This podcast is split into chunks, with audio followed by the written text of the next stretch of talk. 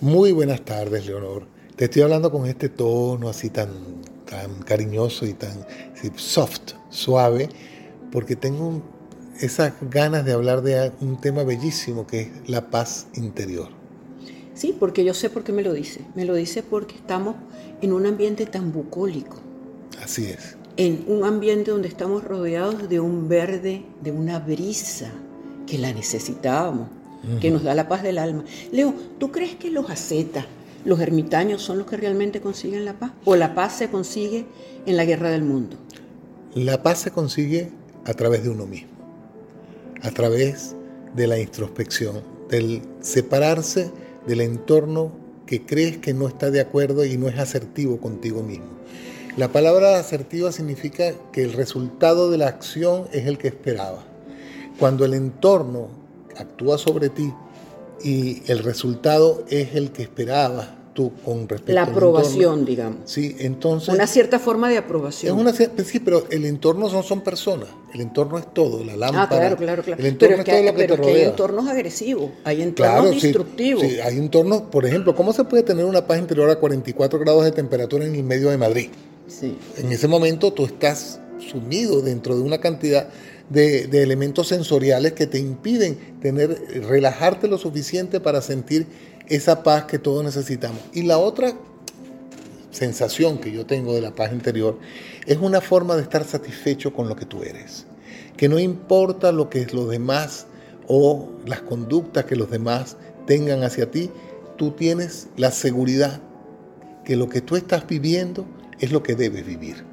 Y eso es muy importante, porque eso te produce, a mí como artista, yo no pudiera, como médico tampoco, dar una, una, una ayuda a alguien o tocar un concierto si yo no siento paz conmigo mismo. Claro. Porque lo que sale de ahí es precisamente la transcripción de la emoción que quiero hacer que los demás sientan.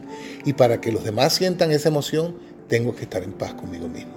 Sí, eso es una gran verdad lo que estás diciendo, pero hay diferentes caminos para conseguir la paz, pero yo creo, como tú bien dices, la introspección sería el primero, sería el inicio del camino. Y para llegar a eso yo creo que también tienes que prescindir muchas veces de la opinión del otro y centrarte en tu propio concepto. Yo soy una persona sumamente comunicativa y yo creo, bueno, como te digo, hay diferentes caminos. Yo para la paz a mí me gusta comunicar, me gusta exponer, me gusta sacar esa interioridad mía para poderla ver afuera, no solamente, bueno, yo no creo que tú tengas que convertir a los demás en jueces de ti mismo, pero sí tener esa referencia del otro y ver, y sobre todo, Leo, la importancia de la paz de la conciencia. Yo creo que esa es la base de todo. Poder dormir, oye, yo, que pongas la cabeza en la almohada y digas, mira, estoy en paz conmigo misma y con los que me rodean. Bueno, gracias a Dios, los dos estamos durmiendo muy bien. Y eso significa... De bueno, que eso no dos... lo sabes tú, porque tú no bueno, duermes conmigo. No, yo sé, pero me has dicho que, ay, dormí sí, divinamente. Dormí Ayer divinamente, me dijiste, dormí sí, divinamente 10 horas. Uh -huh. Yo también, solamente que no es solo la introspección que va a llevarte hacia tu paz interior. Yo siento también la seguridad que tú tienes que tener en que lo que tú has decidido hacer con tu vida es lo correcto, dentro de las normas morales del entorno en que vivas. Obviamente las normas morales de un país árabe es distinto a las normas morales de un centro europea o son distintos a las normas morales en el sur de Asia, en China, cada uno tiene un entorno moral que hace que tú tengas una necesidad de cumplir eso para poder sentir que dentro de lo que tú estás, estás haciendo bien. Pero también hay una cosa, Leo, que es importantísima. Yo creo que para llegar a esa paz, tú tienes que liberarte de cierto tipo de, de emocionalidad. Tienes que liberarte primero que nada del miedo. Yo creo que el miedo es el, es el, bueno, es el sentimiento más destructivo, es la emoción más destructiva que puede tener. ¿Y a el qué llamas humano. el miedo a qué? El miedo, porque cuando tú empiezas con la duda, con las angustias, con el temor, se te acaba la paz. Claro, yo he tenido experiencias de falta de paz, por ejemplo, cuando se me trunca un proyecto. Entonces, si tú tienes un proyecto que es un proyecto absolutamente de, de, desde el punto de vista no álmico, sino un proyecto de vida, de trabajar, por ejemplo, me voy a graduar de médico. Ah, cerraron la universidad. ¿Cuándo la van a volver a abrir para que te den el título? Ah, no se sabe. Se te crea la duda. Se y me la crea duda es la eh, angustia. entonces, hay- ese tipo de falta de paz. No diría que es- la paz interior, pero es una paz exterior que perturba tu paz interior. Por supuesto. Es como, por ejemplo, tener la duda, supongamos, de que tú estás casada, te han dicho de que tu marido es infiel y tú tienes esa duda externa, porque no sabes, por más, por más interior que tú seas, eso te, sí, sí, te genera una angustia Te contamina, te, contamina. Ahora, ¿qué hay que hacer en estos casos? Como eso presenta un conflicto externo, separar el conflicto externo y llevarte tu realidad interior, que es decir, ¿qué soy? ¿Por qué soy? ¿Dónde soy? ¿Y cuándo soy? Esas son las cuatro preguntas que se hace cualquier persona a sí mismo. Y cuando tú te las respondes y esa afirmación de esas respuestas son las adecuadas, tú consigues tu paz Sí, sobre todo exactamente, ¿por qué estoy sintiendo esto? ¿Qué me lleva a mí a sentir esto? Mm. Pero también te diría una cosa, yo creo que una de las cosas más importantes es poner límites. Saber en un momento dado decir, poner límites, esto no me conviene, yo por aquí no camino más, esto me está causando realmente una angustia tan grande que me está quitando mi paz. Claro, pero acuérdate que lo que te quise decir antes, que una cosa es la perturbación de tu condición exterior, lo que viene de afuera, a tu paz interior, que sí la contamina. Pero, por eso te hice la primera pregunta, entonces tú crees que uno tiene que llegar a ser un ermitaño o un asceta. No, no, tienes que separar los conflictos externos de tu condición interior. Mira, yo te voy a decir una cosa, el mundo tiene tanta influencia, y volvemos de nuevo a tocar mi tema de la cuántica, hay cosas que ni siquiera se ven, pero que se sienten.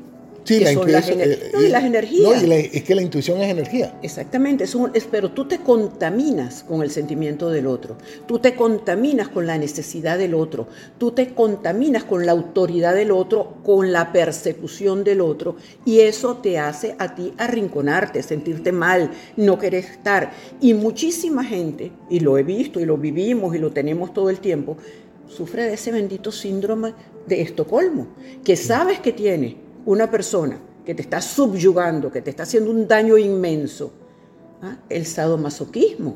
lo aceptas, lo admites, lo disfrutas o no lo disfrutas, eh, pero eres incapaz de cortarlo. pero ya esos son problemas psicológicos individuales. Bueno, Leo, yo no lo estoy pretendiendo tocar desde un no, punto pero de yo como soy médico, te lo estoy diciendo, pero te voy a dar un, clip con respecto a la paz interior. Había una cosa que yo leí que fue escrita a propósito de un, poema de Rilke, que decía, el día que el dolor del otro sea tu dolor, el día que la alegría del otro sea tu, tu alegría, el día que la tristeza del otro sea tu tristeza, el día que la enfermedad del otro sea tu enfermedad, el día que la muerte del otro te ocasione casi una parte de la muerte de tu vida, ese día entenderás que vives para tener paz interior.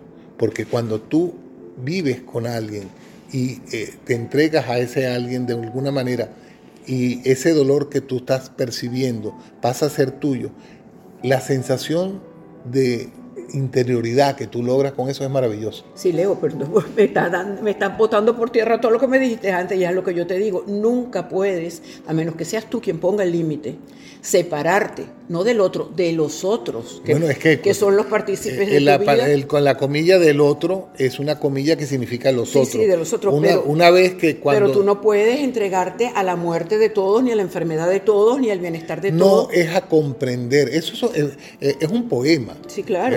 Pero pero no, pero Rilke lo está haciendo con una entrega total, porque él está hablando precisamente del amado. Y el amado es uno, el, acuérdate no, que hablamos... No, no, no, no, En este caso se refiere a, ¿A la, amistad. A la, a la amistad con la, con, y al mundo. Cuando el, lo que pasa en el mundo es lo que te pasa a ti. Lo que sucede a través del mundo es lo que te sucede a través de ti.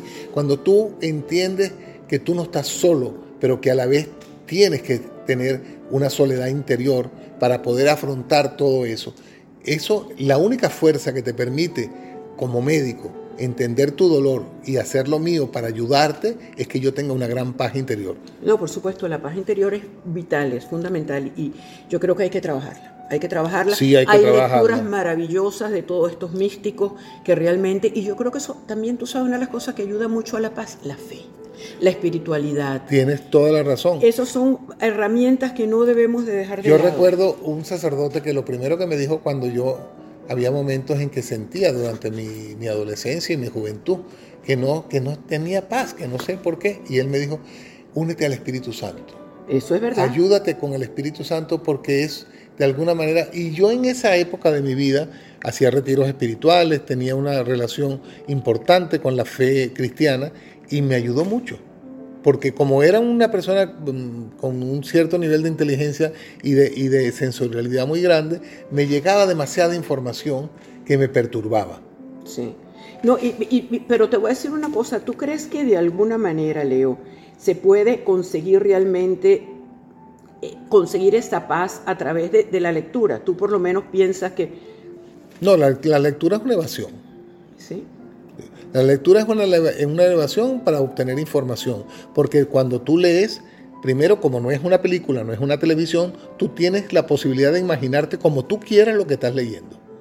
Y eso te permite a ti crear un mundo tuyo donde puedes evadirte a través de la lectura. Bueno, yo, dado este tema, te voy a recomendar un libro que a mí, en momentos muy álgidos de mi vida, me ha ayudado mucho, que se llama Del sufrimiento a la paz. Ah, qué interesante. De Ignacio Larrañaga. Esto es un jesuita brillante, inteligentísimo, y les recomiendo de verdad que lo busquen, que lo leen y que lo tengan como libro de cabecera porque tiene cosas maravillosas. Del sufrimiento a la paz de Ignacio Larrañaga. Qué bueno, qué bueno porque como estamos terminando quedamos con una recomendación maravillosa de Leonor que de alguna manera pues este, va a ser muy útil para todos. Y para mí porque no lo conozco. Así que muchísimas gracias por tu recomendación. y gracias a todos. Y mucha paz, mucha paz. Dios los bendiga. Amén. Ese libro es...